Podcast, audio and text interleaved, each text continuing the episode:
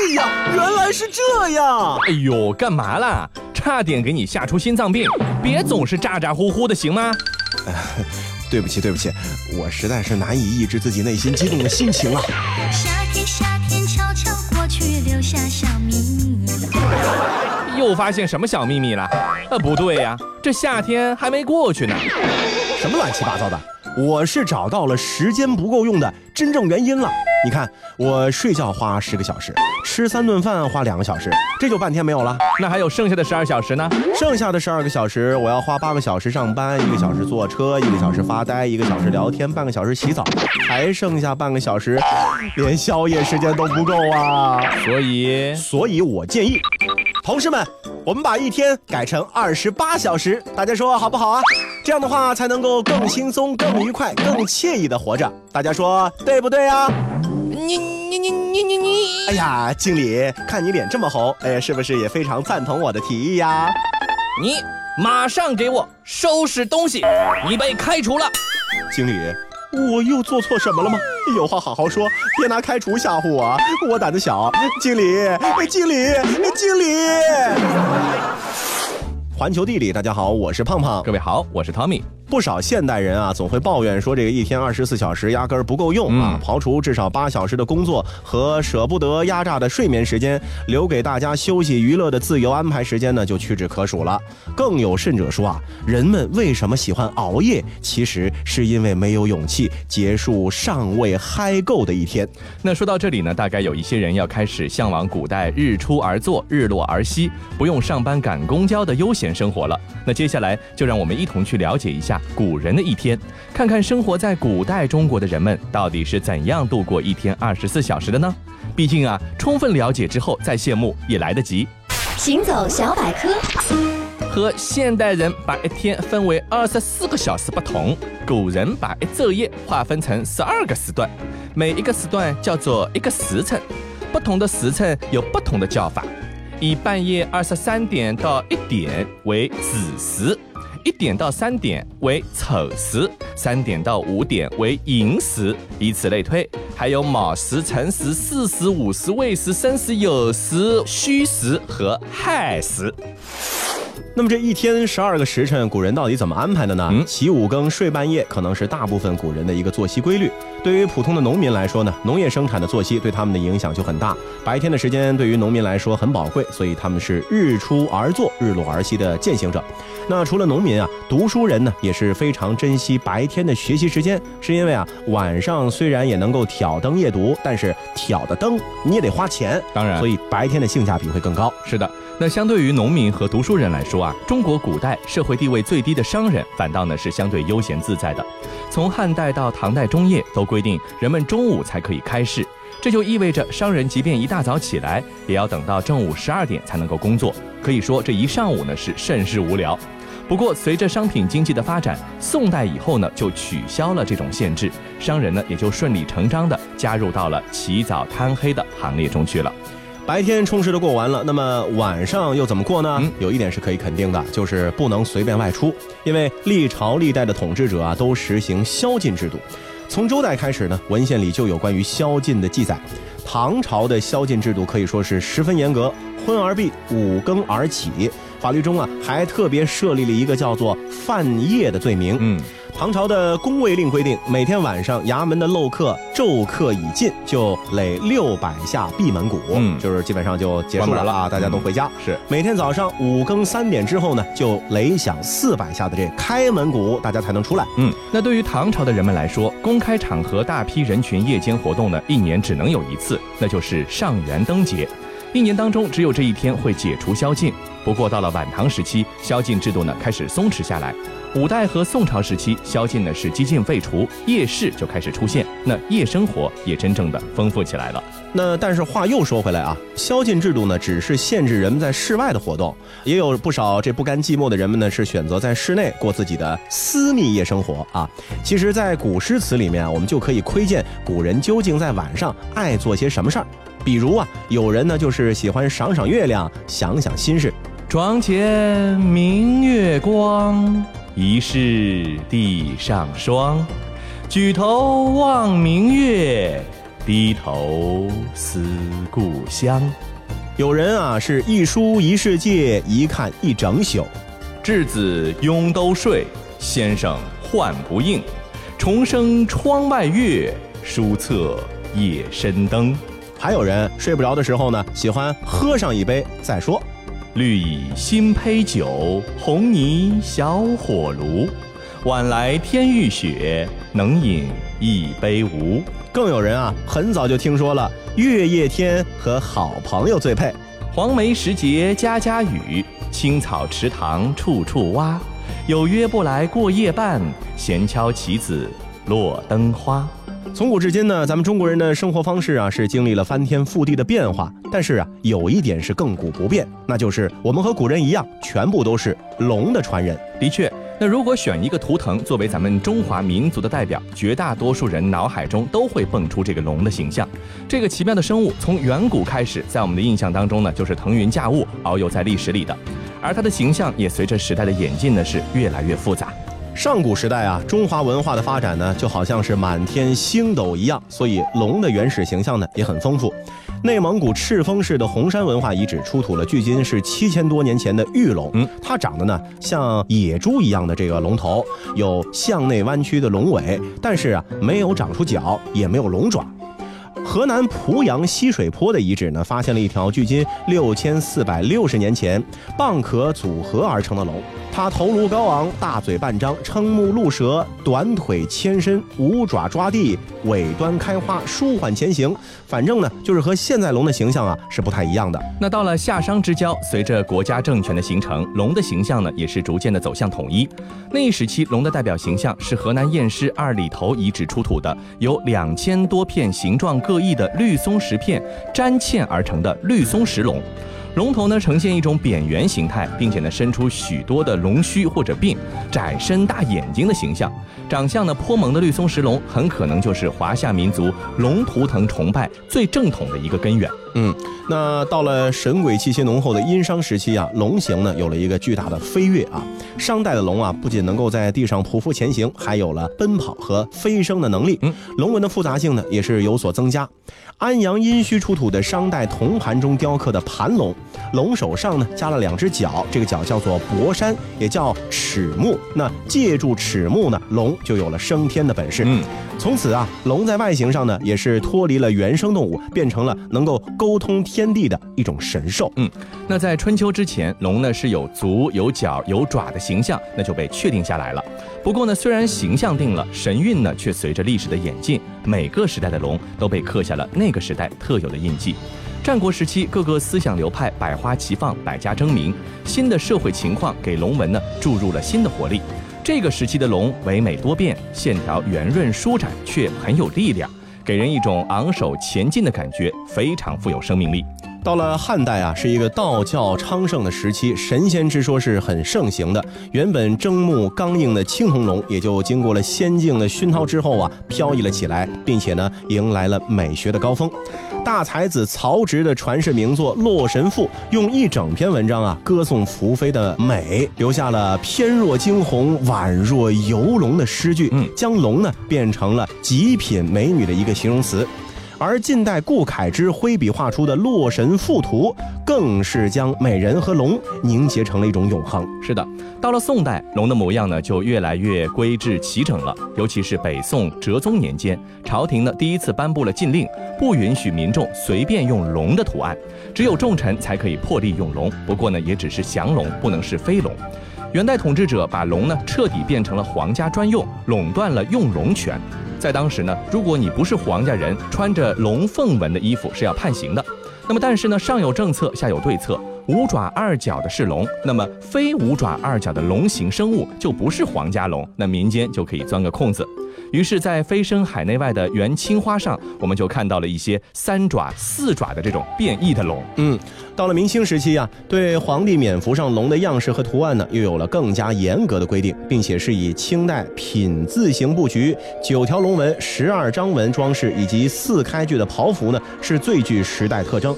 到了现在啊，龙呢又走下神坛，飞入了寻常百姓家，成为了无处不在的一种文化符号。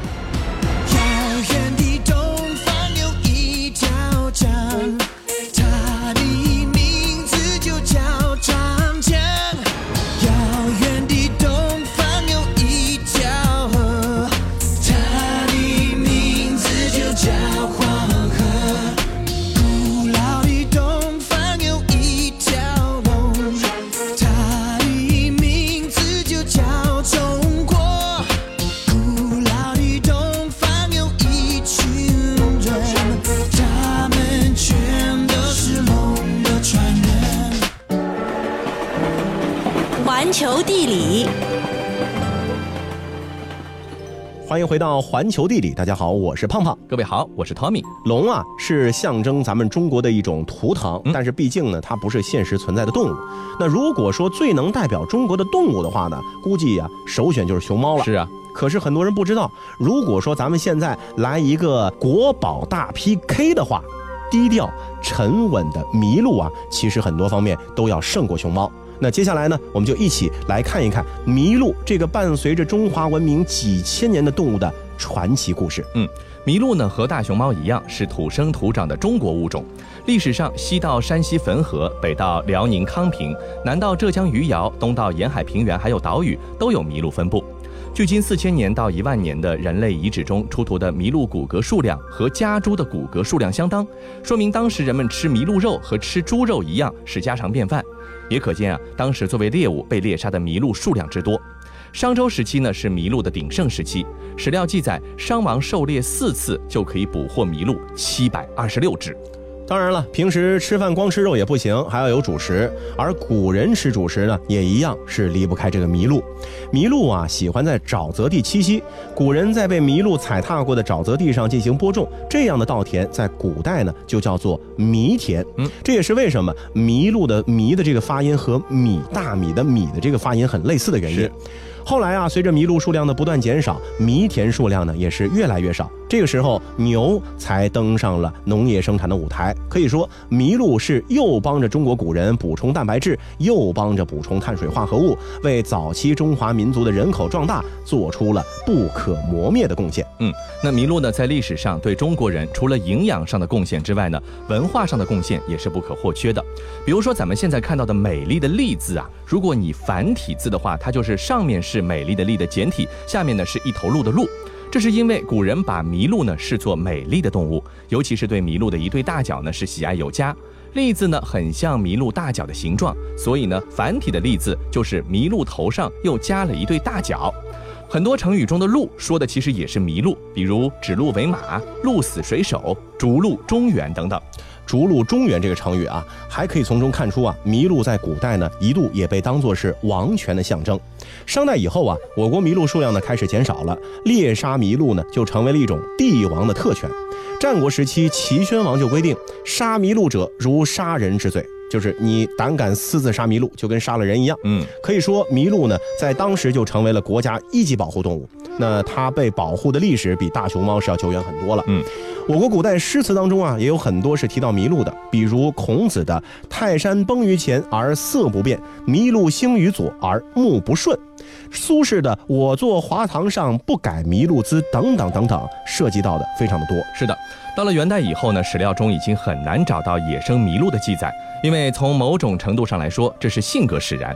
麋鹿天性温和，奔跑速度呢又比较慢，非常容易猎捕。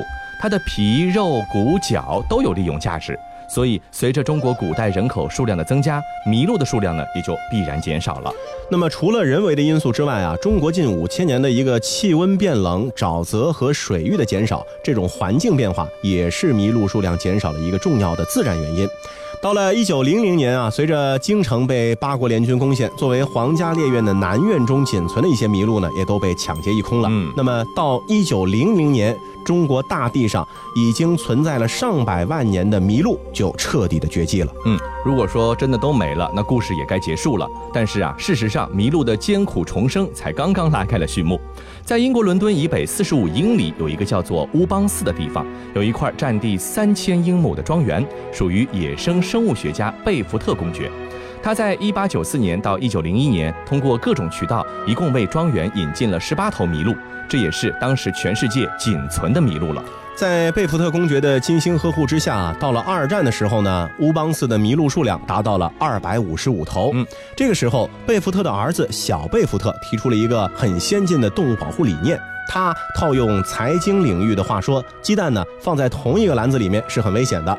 那为了避免麋鹿死于德国人的空袭，他呢将庄园里的许多麋鹿就转移到了国内外其他的一些大型动物园中。嗯，那小贝福特关于动物保护的观点呢，得到了很多专家的认可，对麋鹿后来的种群发展也起到了极为重要的作用。当年麋鹿在中国濒临灭绝的一个主要原因呢，其实是气候变化。历史的巧合让麋鹿在其他国家不同的环境中繁育，反而呢获得了重生。发展到今天，麋鹿已经在二十三个国家或地区的两百个公园或者保护区中被饲养着。一九五四年，伦敦动物学会终身会长哈里森·马修给当时的中科院院长郭沫若呢写了一封信，表示啊希望赠送给中国几只麋鹿。一方面呢是希望麋鹿重回故乡，另一方面也是贯彻这个小贝福特多地饲养的想法。作为文学家和历史学家，郭沫若呢是非常清楚麋鹿对于中国的价值，也很明白这件事的外交意义，所以呢他就立刻的推动此事。最终，在一九五六年，有两对小麋鹿是重新回到了他们祖先的故乡。中国，嗯，也许啊，是因为长时间的远离家乡啊，水土不服，这四只小麋鹿呢，并没有能够成功的繁殖。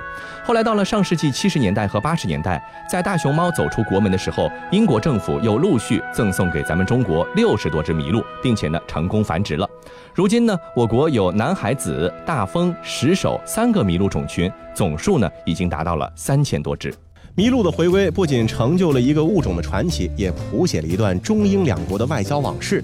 那说起外交呢，它不仅仅有会谈、有谈判、有协商，更离不开吃饭这件事情。嗯，国宴是国家元首或者政府首脑为了招待国宾以及其他贵宾，或者在重要节日为了招待各界人士而举行的一种正式的宴会。让我们为您去揭开国宴的神秘面纱。嗯。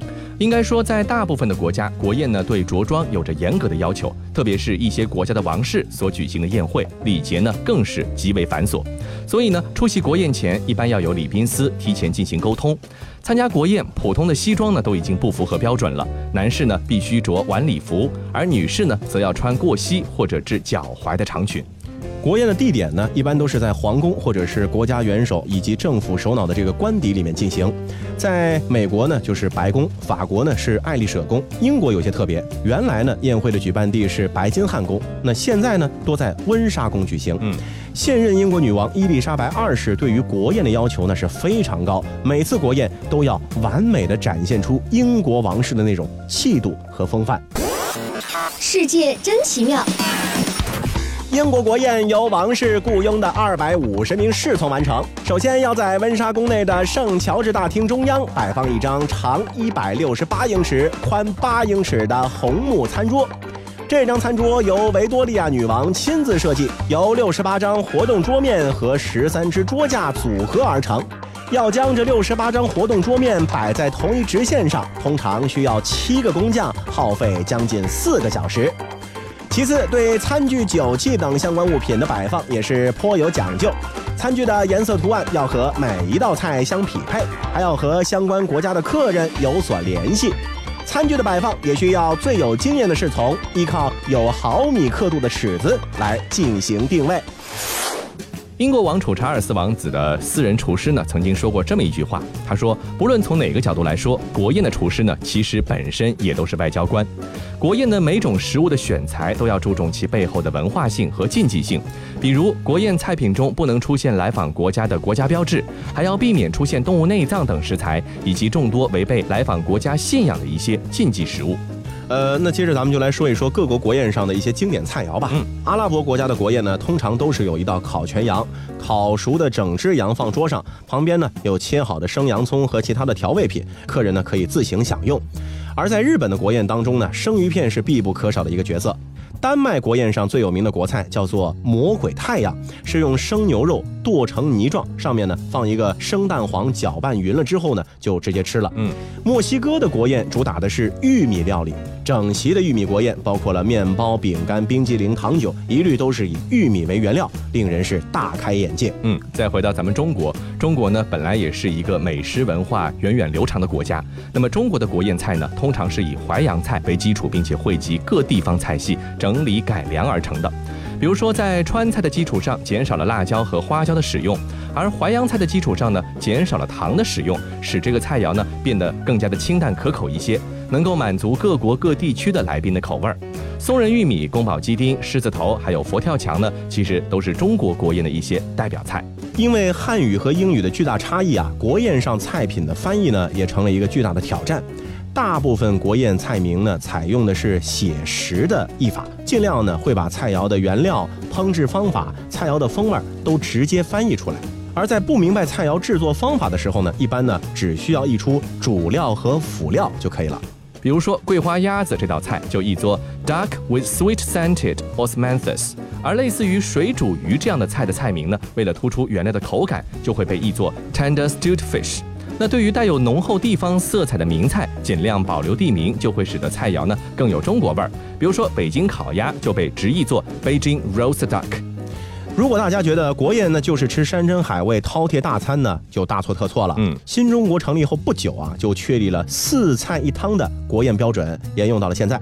一九八四年十一月，外交部根据中央和国务院指示，再次确定宴请的时候呢，中餐一律是四菜一汤，西餐一般是两菜一汤，最多就是三菜一汤。时间也做了精简，过去的国宴啊要花两三个小时，那现在的中国国宴呢，通常一到一个半小时就结束了。好了，以上就是这期节目的全部内容，非常感谢您的收听，希望您下次继续关注。苏北勾勒出情花，笔锋浓转淡，平生描绘的牡丹，一如你初妆，冉冉檀香透过窗，心事我了然，宣纸上走笔至此各一半，釉色渲染仕女图，韵味别私藏，而你嫣然的一笑如含苞待放，你的美一缕飘散，去到我去不